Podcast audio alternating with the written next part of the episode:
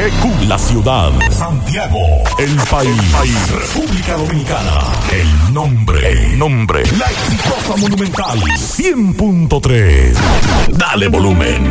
Desde ahora, toda la verdad y solamente la verdad con Maxwell Reyes. Buenas tardes Santiago, buenas tardes región, saludos a todos los amigos que sintonizan a esta hora, la verdad, con Maxwell Reyes a través de Monumental 100.3 FM. Gracias a todos por la sintonía 23 grados. La temperatura a esta hora del día en Santiago de los Caballeros, hay pronóstico de lluvia. La sensación térmica es de 24 grados, la humedad un 86%. Y nos dice ONAMET en su informe del día de hoy que frente, producto del frente frío, se van a producir aguaceros, tronadas y ráfagas de viento a su paso por el país. 11 provincias se mantienen en aviso y alerta meteorológica. Y lo que nos dice el ONAMET que para mañana jueves la entrada de aire seco generada por un anticiclón va a limitar la ocurrencia de aguaceros sobre el territorio nacional y solamente podría ocurrir algunos aguaceros hacia el suroeste del país por una débil vaguada en aguas del mar Caribe. Así que esa es la información y las provincias bajo alerta y aviso. En alerta se encuentra Valverde, Duarte, Santiago Rodríguez, La Vega, Dajabón y Santiago. Son seis. Mientras que en aviso se encuentran Montecristi, Puerto Plata, Espaillate, Hermanas Mirabal y María Trinidad Sánchez.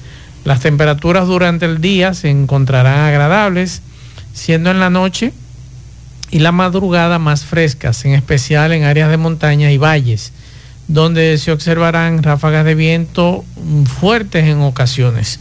Buenas tardes, Miguel Ponce. Buenas tardes, Macho Reyes, y a todos los que nos escuchan. Como bien decía, eh, el miércoles de lluvia en esta zona y ya sí. también en otros lados vi que en me Puerto dice Plata Carlos Bueno. Carlos Bueno me está reportando desde Dajabón que está lloviendo allá, parece que va a aplacar el calentón que hay con, con el asunto este de las elecciones. Parece en Dajabón, en otros no. En, Y- y en me dice- San Juan aparentemente no. Es Hanoi. Y escuchaba- Digo, si es Hanoi. Sí es Hanoi, pero escuchaba también a un regidor, aspirante a regidor, que se queja que la del pueblo, dice él, Sí. porque le pedían para desayuno, le daba el dinero del desayuno y le votan en contra. Él, se cuando él gastó ese dinero de desayuno, dice, tengo aquí unos cuantos votos. que se no le respondieron. Eh, me dice Carlos Bueno que Riverón está llamando a sus seguidores a la prudencia y la Junta Municipal ya está despejada, está tranquilo, todo está tranquilo en Dajabón, qué bueno. Es una buena información que nos da Carlos Bueno desde allá. Y bueno, estaremos pendientes a, a todo lo que está ocurriendo con relación a las elecciones municipales. Eh, sigue el pataleo, eh, lloriqueo. Santiago todavía no, no han podido establecer cuáles fueron los que ganaron. Una pregunta, Los regidores Miguel. en sentido general. Santiago de los Caballeros. Eh, este joven del PLD reconoció su derrota. Víctor Fadul. Sí. El día del domingo. Porque me sorprende tenía que no he escuchado nada sobre que eso. había, él tenía previsto una rueda de prensa en la noche, eso Sí. de 8, 8.30, 9 de la noche. Luego la dejaron sin efecto. El que sí habló fue el presidente del PLD en, eh, en, eh, Peña Mirabal, Antonio. Peña Mirabal, que sí reconoció la victoria de Ulises Pero me Rodríguez sorprende, me sorprende y es un consejo. Debió ser el candidato. el candidato debió por Eso- lo menos Eso da altura. visitar y saludar y felicitar al contrario, que yo creo que eso no le quita nada. Es así, eh, eh, como dicen, Usted esta- perdió, esta es perdió. una rueda Punto. que hoy usted pierde, puede que gane. Mañana puede ganar. Pero es lo mismo le digo a los que pudieron ganar en algunas comunidades holgadamente. Yo creo que ya es hora de usted decir, mire, felicitaciones. Eso no le quita nada. Digo yo, Eh, Eso mejor le, le da altura. le da altura a usted. Vamos a la pausa, en breve entramos en materia.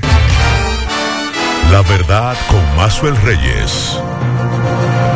Una nueva regla federal destinada a proteger mejor los puertos del país contra posibles ataques cibernéticos será firmada por el presidente Joe Biden hoy miércoles.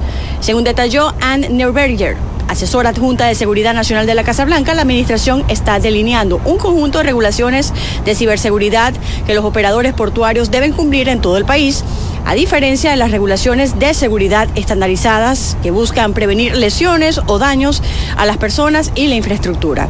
Los requisitos están diseñados para ayudar a proteger contra la vulnerabilidad en que podrían quedar 31 millones de personas que trabajan en puertos en todo el país, que aportan aproximadamente 5.4 billones de dólares a la economía de un ataque de ransomware u otro tipo de ataque cibernético.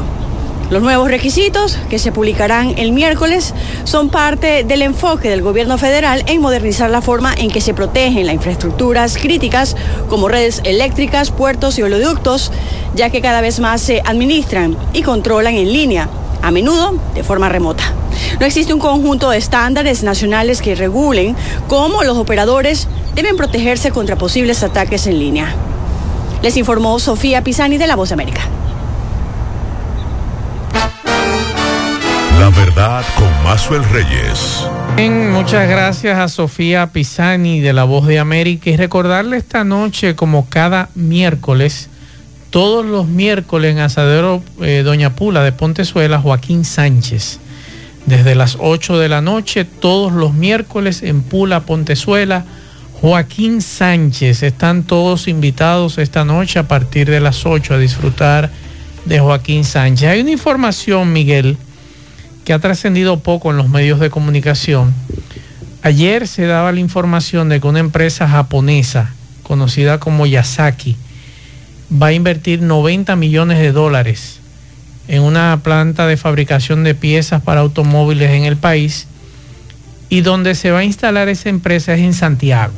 Algunos hablaban de 100 millones. De se habla de 90 millones, 90 millones y esos ejecutivos de esa empresa japonesa fueron recibidos en el Palacio Nacional por el presidente de la República, conversó con ellos. Eh, esta empresa creo que en los próximos tres meses va a instalar una planta de producción aquí en Santiago y van a emplear a más de 1.500 personas en una fase inicial, lo que es importante. Y tengo entendido que es con ramales eléctricos que trabaja esta empresa para eh, automóviles. Vamos a escuchar lo que decía Ito Bisonó con relación a esa empresa que tengo entendido que en los próximos meses, dos o tres meses, inicia la construcción de su edificación aquí en Santiago. Vamos a escuchar. El día de hoy hemos sostenido una reunión con ejecutivo de Yasaki, que es una empresa japonesa que hace los ramales electrónicos de los carros, todo lo que tiene que ver con los alambres, ¿verdad? De los vehículos lo hace esta compañía que es la más grande del mundo. De cada cinco vehículos hay tres que tienen los ramales de Yasaki y ya eh, anunciamos que se está instalando en República Dominicana, específicamente en la ciudad de Santiago. Esperemos ya que en los próximos meses comiencen a construir su edificio y para el año que viene tendrán 1.200 empleos técnicos de calidad con una noticia mejor todavía, porque la mayor cantidad de empleo es para mujeres y, con, perspectiva de seguir creciendo. Esto es una ventana y una modalidad nueva de electrónica dentro de las zonas francas. Este tipo de empresarios que tienen inversiones en más de 40 países busca siempre eh, tener cara a cara la seguridad de que su inversión va a estar eh, segura, de que se le va a dar seguimiento y eso es lo que hemos hecho por instrucciones del presidente Abinader desde el Ministerio de Industria y Comercio porque tiene que ver con la preparación de los recursos humanos, tiene que ver con ello conocer los procesos de aduana que son eficientes, tienen que ver con los servicios que hay en la zona, si, eh, si hay escuelas, si la carretera también, si, si se sienten seguros. Y vuelvo y digo, son empresas que tienen cómo compararlo con otros países, porque esta está en más de 45 países en el mundo. Y que estén en República Dominicana es una señal muy potente, porque quiere decir que están viendo a República Dominicana como la primera opción para expandirse. ¿A partir de qué fecha ya estarían entrando en operación? Estarían ya eh, construyendo a partir de los próximos tres meses, porque construyen su propio edificio, son eh, temas de alta tecnología y ya tiene una parte manual que es la conformación de esos ramales eléctricos que van en todos los vehículos. En principio, estos ramales irían exclusivamente para vehículos japoneses, pero esta empresa le sirve a todas las marcas de vehículos.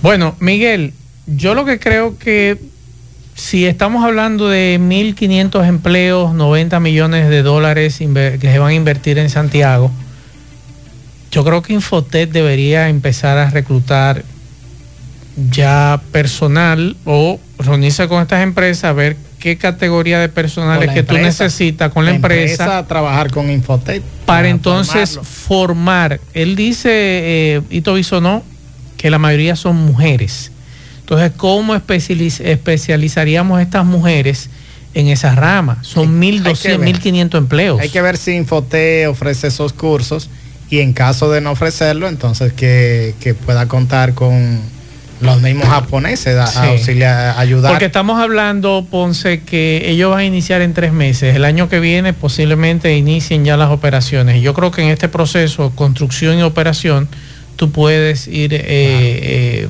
facultando. y eso ayuda bastante al, al, que es el, el recurso humano, porque eso te sirve a ti de base para irte a trabajar fuera del país en otra empresa. El gobierno japonés ha, apoyado en varias ocasiones al Infotet, incluyendo con técnicos japoneses que trabajan, forman a jóvenes dominicanos en el área de, electrónica. Sí. He asistido varias veces a Infotet y he conocido a esta persona, los técnicos japoneses que trabajan con los jóvenes. Y es interesante, ojalá que puedan ser eh, eh, ellos quienes digan, quiero formar ese personal aquí. Miguel, eh, cambiando de tema, hay una información que tú manejas de un médico, el doctor Carlos Guzmán, que habla del riesgo de consumir carne roja. Sí, dice el doctor Carlos Guzmán. Eso es durante una conferencia que él sostuvo aquí en Santiago advierte sobre el riesgo a que se exponen las personas que consumen en abundancia la carne roja y embutidos. El especialista en coloproctología señaló que el colorectal es un tipo de cáncer que se origina en el colon o el recto, cuyos primeros síntomas son sangrado en las heces o en el papel higiénico después de defecar. Eh, de igual modo, el doctor Guzmán mencionó los cambios de hábito intestinal como diarrea, estreñimiento, ese es más eh, estrecha o normal, dolor o molestia abdominal, gases, pérdida de peso sin razón aparente, debilidad, fatiga o anemia. Estos son de, de los factores que dice el doctor. Además, el especialista manifestó que el consumo de 100 gramos de carne roja por día al igual que el consumo de 100, de 50 gramos de embutido, es un factor que agrava o altera el cáncer colorectal. Aquí hay muchas personas y, yo que, pregunto, que van a, comen en la calle y lo que más consumen son embutidos y carne roja. Pero entonces, si esto lo está diciendo este especialista y es mi queja desde hace meses, ¿por qué salud pública, que es la que rige estos temas, no le dice a la población cuáles son los alimentos que le pueden causar problemas, que le pueden causar daño. Y no lo hace. Hay otros países que salud pública tiene un departamento para eso. Y que le dice a su ciudadano, mire, usted consumir esto le puede generar esto. Pero aquí lamentablemente no hay una, un manejo, no solamente eh, en las actuales autoridades, sino de las anteriores y las que vengan. No hay una forma de usted explicarle al ciudadano qué, qué alimentación o qué alimentos le pueden hacer daño. Yo sugiero que lo hagan en vez de campañas. Sugiero que lo hagan similar a como lo hace el Hospital Metropolitano de Santiago. Lo digo porque al trabajar en Multimedia del Caribe, eh, los especialistas del home graban semanalmente eh, programas, muy interesantes eh, y, de, algún modo educativos, porque son expertos en el área. Hoy, por ejemplo, hablaba uno de los médicos de, algunas situaciones que se dan en la salud y hablaba de esto, de prevenir, decía este médico. Como hace esta, esta institución que tiene colaboración con un medio de comunicación, el Ministerio de Salud cuenta Mira. con dinero suficiente para pagar programas de Claro. televisión y de radio y en, Y varias, en varios horarios Mira, por ejemplo- especialistas que hablen de esto. Por ejemplo, hace unos meses yo visité un cardiólogo de, de ahí del home, muy buen cardiólogo. Lo conozco bastante bien, muy Sí, bueno. Muy bueno. Y que yo le dije a él, mire, yo vine simplemente a hacerme un chequeo, me encontró muy bien, gracias a Dios, pero le dije, eh, yo quiero hacer una cita con usted más adelante para que usted me haga un chequeo mucho más profundo, como soy diabético, y lo más que puede sufrir un diabético es de problemas de salud del corazón, hipertenso, lo que sea. Yo quiero comenzar un proceso desde abril, que es cuando me toca ir, voluntario, para yo en prevención saber cómo están mis arterias, cómo está mi corazón. Independientemente de que yo sé que todo está bien, porque usted me ha hecho un chequeo general hace unos minutos, pero yo quiero seguir ese modo preventivo. Eso lo hago yo porque yo quiero, porque yo entiendo que debo cuidar mi salud. Pero ese ciudadano que nadie lo empuja, nadie le dice eh, que sus recursos económicos no lo ayudan, que ese es otro tema, Miguel, que solamente va allí ya cuando la situación es grave. O Ni porque a se- veces tienen un seguro médico. Exacto, a veces no tiene un seguro médico. Entonces, ¿cómo podemos educar a ese ciudadano de a pie, a ese ciudadano que nos está escuchando en este momento? Que lo principal es la prevención. Y esto es interesante lo que ha dicho el médico, este, este, este doctor. Sería bueno escucharlo, Vamos a escuchar al doctor eh, Carlos Guzmán. Carlos Guzmán con relación a esta conferencia que daba en el día de ayer. Ese tipo eh, son síntomas propios de él, pero también son muy inespecíficos. Ustedes como pediatra que son expertos en diarrea y un poquito más, saben más de eso que, que yo, este, pero un síndrome diarreico puede ser producido por cualquier cosa. Si mientras no se investigue, no vamos a poder tratarlo. El punto en el cáncer colorectal es saber diagnosticarlo, saber localizarlo, saber estadificarlo para poder tratarlo. Y pongo en negrita que un tercio, eh, un tercio del cáncer colorectal se encuentra en el recto porque increíblemente el cáncer de recto es de mucho más difícil manejo y es el que más fácil podemos diagnosticar porque está a nuestro dedo, literal. A nuestro dedo podemos diagnosticar un, cáncer de recto. Sin embargo, se va y es el que más difícil de tratar es. La idea es que todos cuando nos vayamos a hacer nuestro escrutinio, que es a partir de 45 años, ahí estoy dando un spoiler, lleguemos, eh, nos hagamos una colonoscopia y siempre lleguemos a ciego. Esa es la válvula ileocecal y el ciego. La idea es que siempre, cuando nos hagamos la colonoscopia, siempre se encuentre así. Si no la encontramos así, por lo menos, si encontramos una lesión como esta, ya estamos advertidos. Eso no es un cáncer, es un pólipo, es una lesión precursora. Y la colonoscopia, como prevención, lo que busca es detectar esto. No es, la colonoscopia no busca es a ver si usted tiene cáncer. No, la colonoscopia lo que busca es detectar adenomas que puedan condicionar o desarrollar un cáncer colorectal. Para que tengamos una idea, para que un pólipo como esto se convierta en un cáncer, transcurren aproximadamente, si no hay variante genética muy fuerte, pero la mayoría es esta secuencia, adenoma, carcinoma, entre 5 a 8 años, entre que una lesión es así hasta que se convierte en un adenocarcinoma. Por lo que nos da tiempo, entre comillas, de poder evitar a encontrar esto. Y de esto se trata hoy. Factores de riesgo, a todos nos gusta el buen fiambre, una buena carnita, un buen jamón, un buen embutido, pero lamentándolo mucho, el consumo de 100 gramos de carne roja al día, así como 50 gramos de embutido, carne procesada al día, es, un, es el, de los factores de riesgo más importantes para la alteración genética a nivel eh. Se está yendo. Hay un problemita ahí con el. Bueno. Por eso, la Asociación Americana de Cáncer recomienda que la edad del inicio del escrutinio debe ser a partir de los 45 años. Es una recomendación prácticamente eh, sugerida, pero sí que todo el mundo a los 50 años se debe hacer su primer examen eh, de escrutinio. Aquellos pacientes que se encuentren 76 85 años de edad, el escrutinio va a depender dependiendo su estado de salud y si ya previamente había tenido escrutinio. Y el escrutinio se, descontinúa a partir de los 85 años de edad dependiendo de la expectativa de vida individualizada de cada paciente. ¿Cuáles son esas recomendaciones? ¿Con qué empezamos el escrutinio?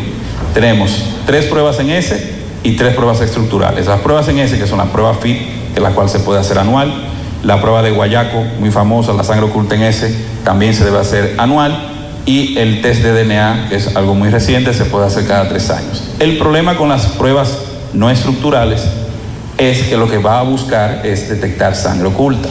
Cuando ya hay sangre oculta es o porque ya hay un adenocarcinoma o porque ya tenemos un pólipo avanzado, que para fines prácticos no me está previniendo, me está diciendo que lo voy a tener.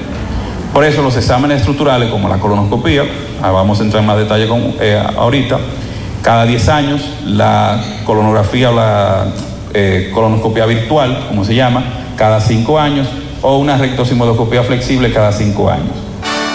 La verdad con más Nos informa nuestro compañero Máximo Peralta de José Gutiérrez Producciones en el municipio San Francisco de Macorís que la mañana de hoy la ADP en esa zona marchó en contra de las intoxicaciones en centros educativos por las fumigaciones, Miguel. Hay un paro por 48 horas en, San Francisco de Macorís de la provincia de Duarte. También en la comunidad de Belloso, en Luperón, eso es de Puerto Plata, municipio de la parte oeste de Puerto Plata. Sí.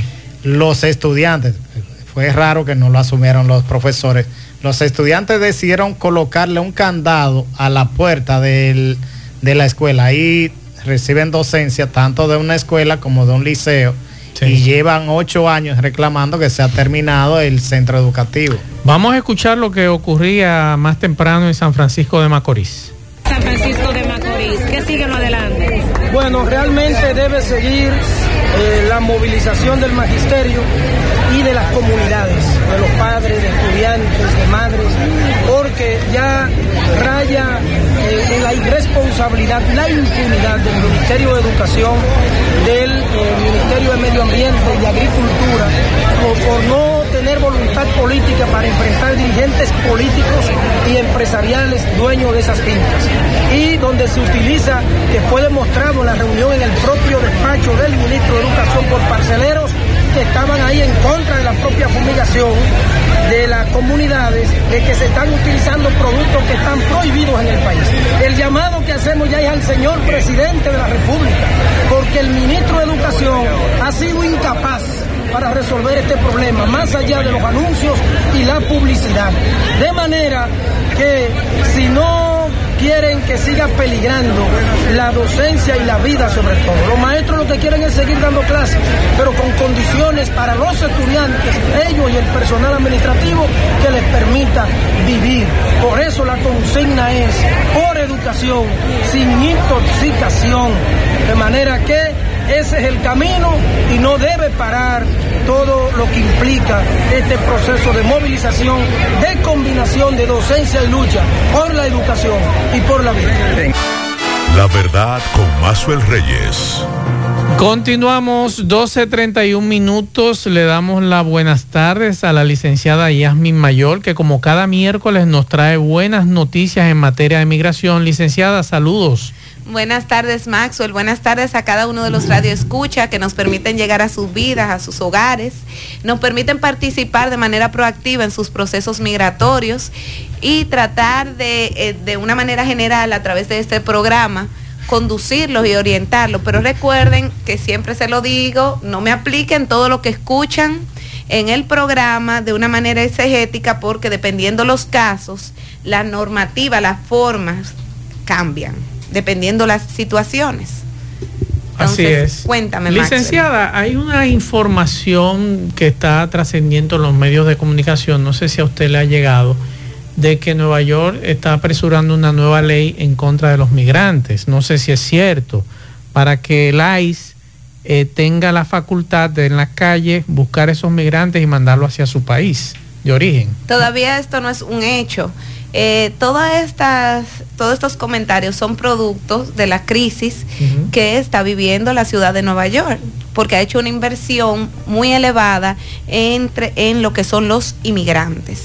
Los inmigrantes que han llegado del paso por México y han llegado a la ciudad, primero lo tenían en un hotel viviendo, posteriormente están haciendo... Eh, acampando, yéndose donde familiares, y es una situación muy penosa. ¿Qué sucede? La inmigración descontrolada, la, la inmigración es un fenómeno fabuloso cuando es organizada. Y usted dirá, fabuloso, ¿por qué? Porque permite que un ser humano pueda trascender su realidad y tener grandes aspiraciones en lugares donde él busca un porvenir, ya sea que está migrando, vamos a concentrarnos en una migración económica. Eh, bueno, quizá yo puedo tener una mejor oportunidad de trabajo en Estados Unidos, en España, en eh, otro país que te puede ocurrir. Eh, vámonos a Francia, por ejemplo. en Francia, en un país de Europa, en, en, Canadá. Pero ¿qué sucede? Cuando es organizado, es una relación de mutualismo. El Estado se beneficia y también se beneficia el inmigrante. Pero cuando es una inmigración sin estructura, sin eh, organización, sucede que produce una crisis mutua. Y dirá, ¿por qué mutua? Porque el Estado, al ver que está siendo afectada, afectado en varios ámbitos, tanto el ciudadano común como la estructura estatal, inmediatamente toma medidas que afectan al inmigrante legal, que viene en términos legales, y al inmigrante que está ilegal. Y dirá, ¿y por qué se afecta el, inmigrante legal? Porque los procesos se convierten en más estrictos, las exigencias aumentan para poder contrarrestar el alto volumen que tengo y el descontrol que tengo. Entonces también los parámetros de todo, de todo, aumentan para poder crear un contrapeso de la situación.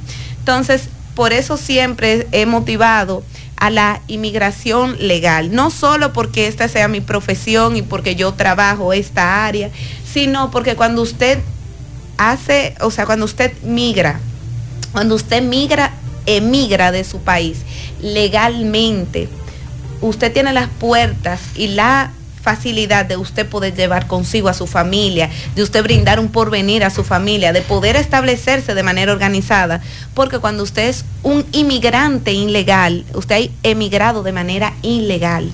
Su vida es muy complicada. Usted vive en pánico, vive en situaciones, no sabe si hoy va a venir el ICE, va a cambiar las medidas, lo van a, a encontrar, a usted lo van a deportar, le van y un sinnúmero de situaciones y no puede construir su familia y usted con legalidad y con estructura esta nueva vida que usted ha soñado. Así es. La primera pregunta para la licenciada. Mazo, buenas tardes. ¿Cómo está todo por ahí? Una pregunta para la licenciada Jasmine Mayor. Mazo, mi esposa y yo queremos ir a consulado a buscar visa. tengamos 22 años de casado, tengamos casa propia. Yo trabajo en una institución del Estado, tengo 29 años, ella tiene 35 en una clínica de aquí de Santiago y tengamos dos casas rentadas. Yo tengo problemas en un banco con un préstamo que hice. ¿Usted cree que saldría todo bien o tengo que esperar y pagar el préstamo primero? Déjeme saber. La pregunta a la licenciada. Gracias. Bien, cómo no. Escuchen algo, tener un préstamo no es un problema tener un préstamo siempre que uno esté pagando. ¿Qué le quiero decir con esto? Que parte de muchas veces del desarrollo empresarial, del desarrollo personal, implica usted tener que hacer algún tipo de financiamiento. Pero cuando usted está pagando, usted no va a tener ningún inconveniente al momento de ir a solicitar. Ahora, si usted está en falta, es decir, que usted está atrasado, que usted tiene ciertas situaciones, déjeme decirle que esta situación en muchos casos pasa desapercibida, pero, pero, realmente correspondería que usted solucione su situación y posteriormente solicite. Y usted dirá, ¿y por qué? Porque si usted no tiene para cumplir con sus obligaciones, ¿cómo va a estar haciendo turismo? No se corresponde. ¿Cómo ¿Cómo coexisten esas dos ideas? Porque puede ser que usted tenga una obligación financiera y usted le está pagando. Y claro que tiene derecho a, tener vacaciones, al disfrute. de la vida, poder hacer un, un viaje turístico, pero el turismo implica usted venir a traer, a gastar en un país determinado, no solo Estados Unidos, a donde usted, si va a Centroamérica, si va a Perú, si va a Colombia, usted tiene que llevar con usted un dinero, usted tiene que llevar una suma correspondiente a un disfrute.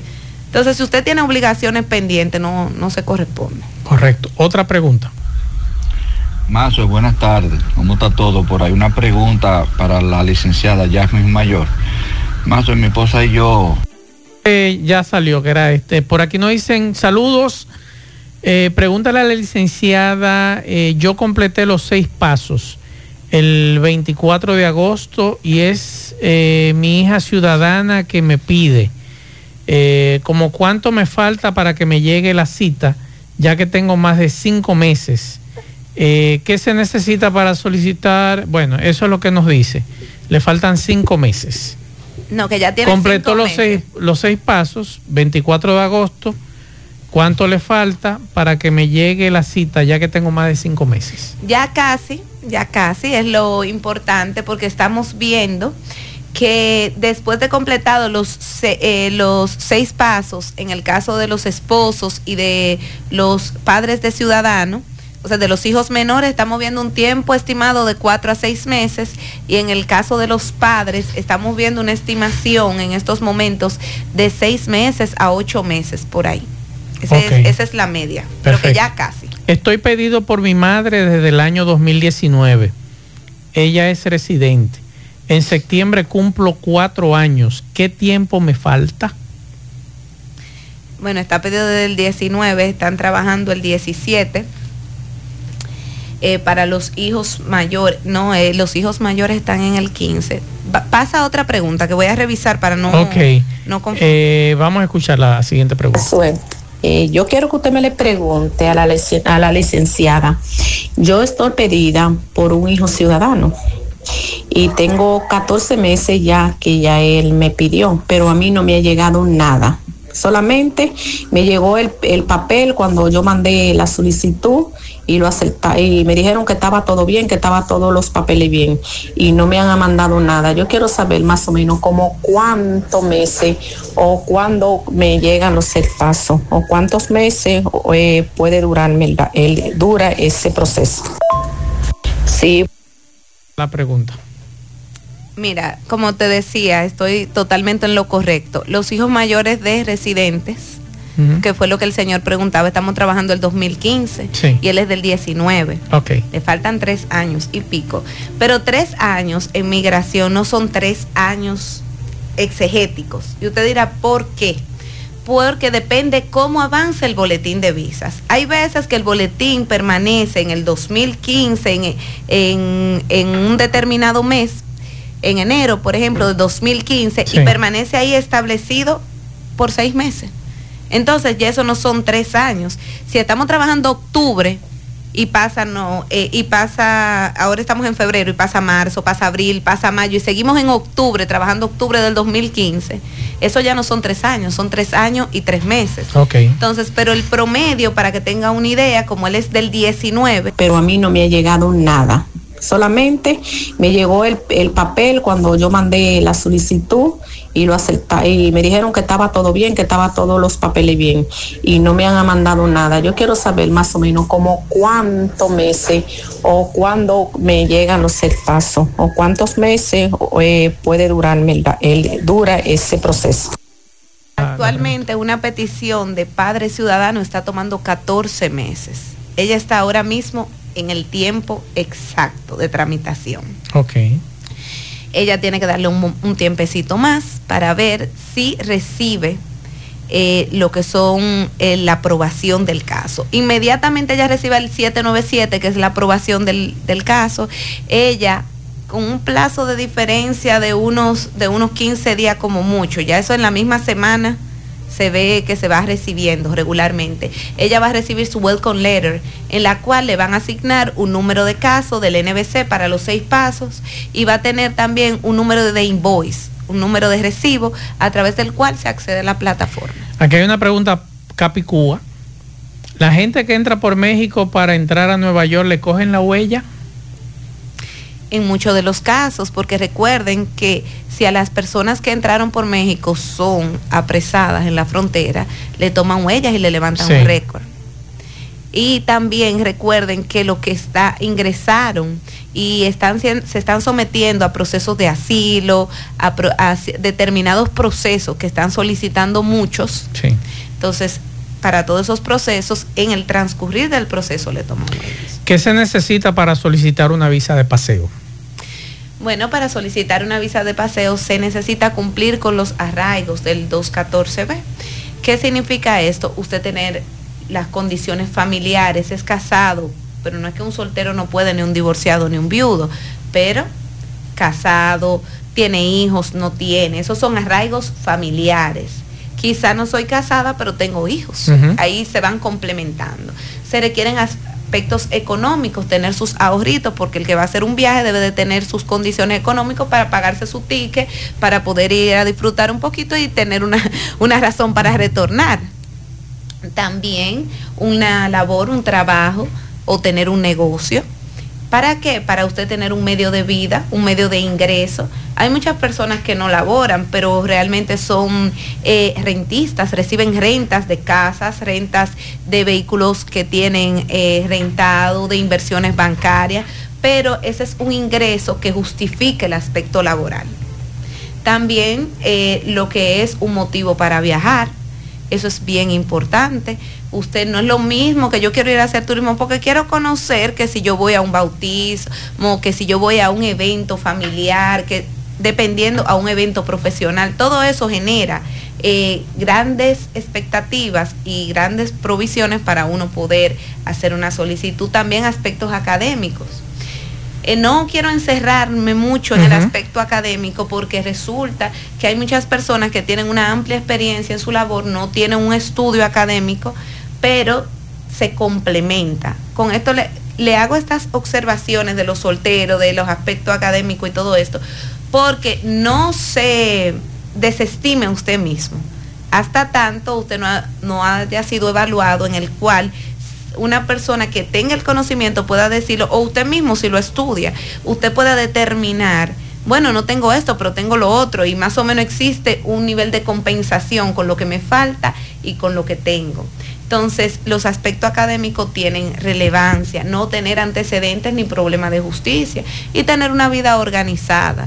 Ah, Un aspecto que se habla poco es también la persona a quien vamos a visitar tener, exacto. Usted puede ir a un hotel, no necesariamente tiene que ser una persona, pero si va a hacer una selección de alguien para visitar, es conveniente que tome en consideración las condiciones de esa persona. Porque si voy a visitar a mi hermana y mi hermana lo que esté tomando ayuda, tiene una casa de sección, o sea, tiene un apartamento asignado por la sección 8, está tomando todos los beneficios posibles del Estado, no está en calificación de estar recibiendo invitados, no reporta impuestos, no, no lleva una vida organizada, quizá no es la persona ideal para yo identificar como alguien que yo quiero visitar. Y usted dirá, pero entonces el que tiene problemas económicos no tiene derecho, no, es que existe presunciones de que cómo es la persona donde tú vas es más o menos el tipo de asociación que se estila que tú vas a tener, o sea, el comportamiento.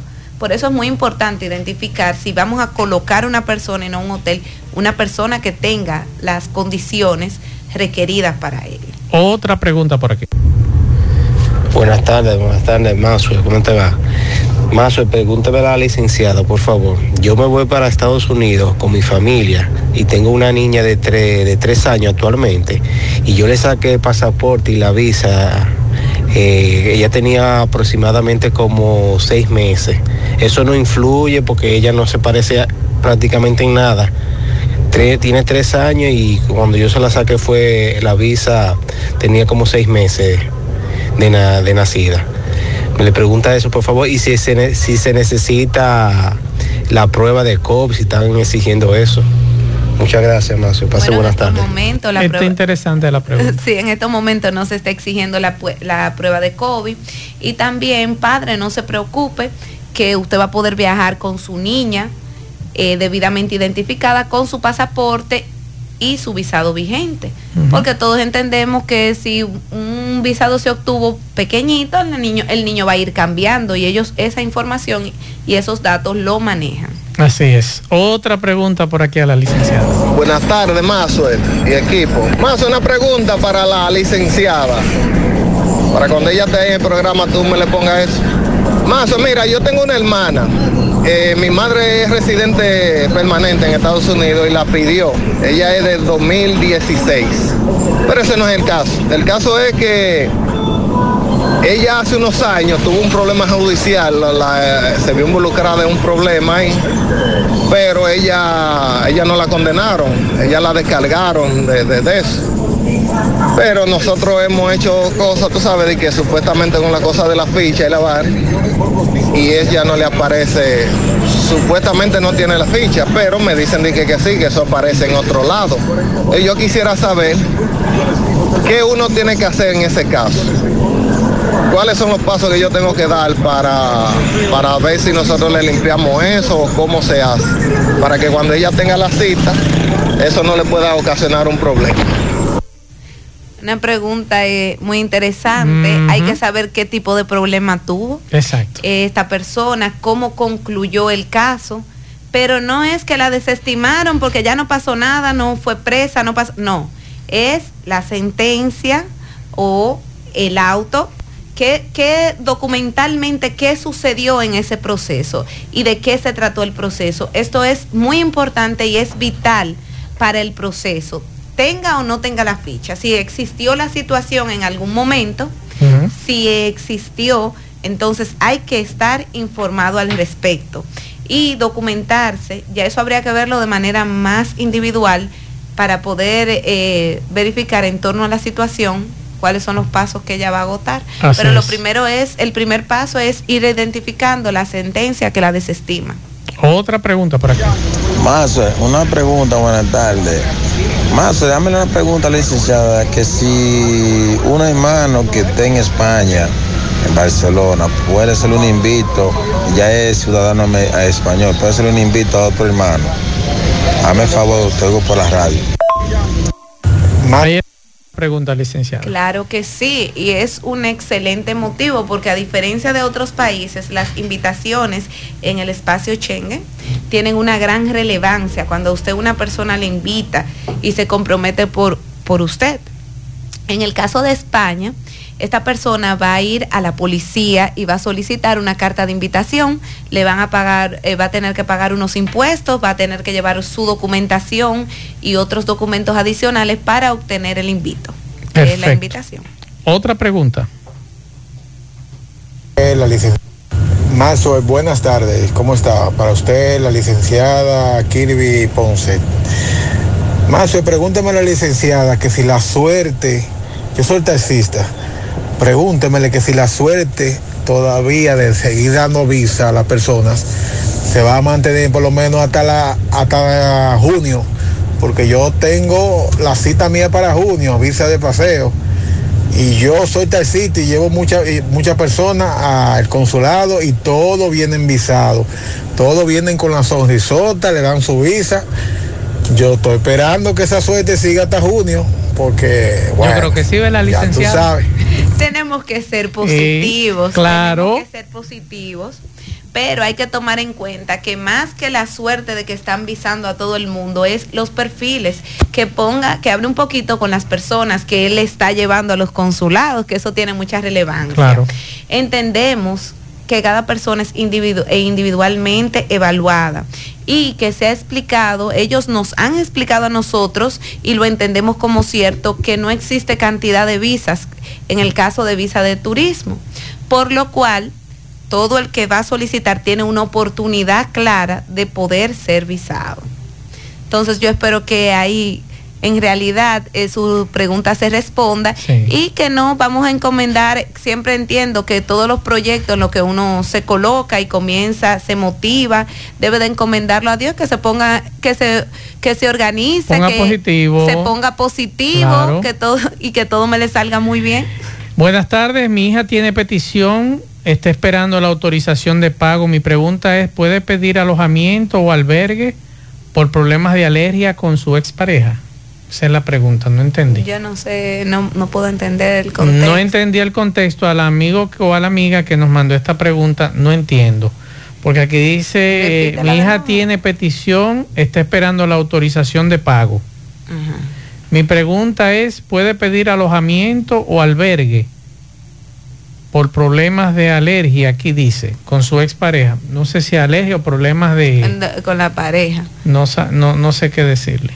Bueno, pues vamos a, A otra pregunta. Sí, entonces Buenas que le tardes. formule un poco mejor. Exacto. Buenas Quizá tardes, quiere Marcel decir, Reyes. no sé, me pongo yo así de creativa y pienso que quizás su, su hija está esperando el proceso allá, asumo yo, y quizás tiene problemas, no Con de ex- alergia, con su sino que tiene problemas con la pareja que tiene allá.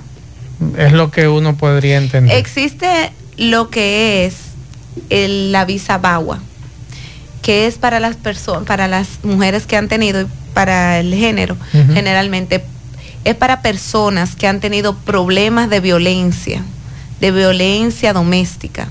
Entonces, para que estas personas no se vean obligadas a permanecer al lado de una pareja simplemente porque ya tienen un beneficio migratorio en proceso que no quiere abandonar. Entonces, eh, por ahí viene quizá la pregunta. Eh, no creo que sea de la alergia, sino que tiene quizá Sí. una orden de alejamiento. De o alejamiento, algo. exacto. Pero para este tipo de visados es imprescindible que las personas esté, o sea, que esta violencia esté bien documentada. No es simplemente yo decir, mira, yo estoy teniendo, yo tuve un problema de violencia doméstica con, con mi pareja, con este señor que es mi esposo, que me está pidiendo. No, eso tiene que ser correctamente documentada, inclusive con informes policíacos y toda esa parte.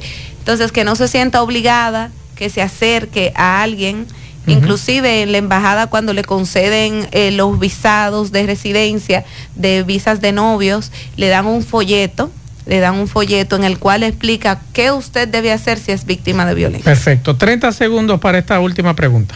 Buenas tardes, buenas tardes, Mazo Reyes. Mazo, pregúntamele a la licenciada. Yo tengo cinco años que no veo a los hijos míos, viven en Pensilvania. Si yo voy a buscar visa, yo lo que soy de chofer de carro es concho. Lo único que tengo a nombre mío es el carro. Y pero los hijos míos viven en Pensilvania, pero allá quien me va a recibir a mí es una amiga mía que vive en Boston. ¿Tú crees que yo puedo ir a buscar visa con tal de yo ver los niños? Ya tengo cinco años que no lo veo. Visitar a la familia es un motivo, pero eso no es tan sencillo porque esa, esa madre no la ha traído, cuál es la relación suya con la madre. Todos esos son elementos que hay que evaluar antes de darle una respuesta, de- antes de darle una respuesta tan directa a esa pregunta. Eh, de dónde provienen sus ingresos, si tiene ingresos adicionales, si solamente porque a veces nosotros los dominicanos somos un poquito puntuales. Esto es lo que yo hago ya, pero tenemos otros ingresos.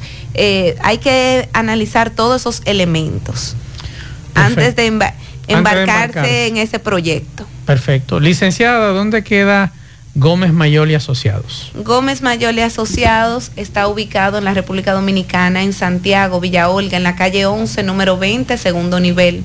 Puede conocer de nosotros, de los servicios que ofrecemos, puede ver este programa en vivo a través de nuestro Instagram.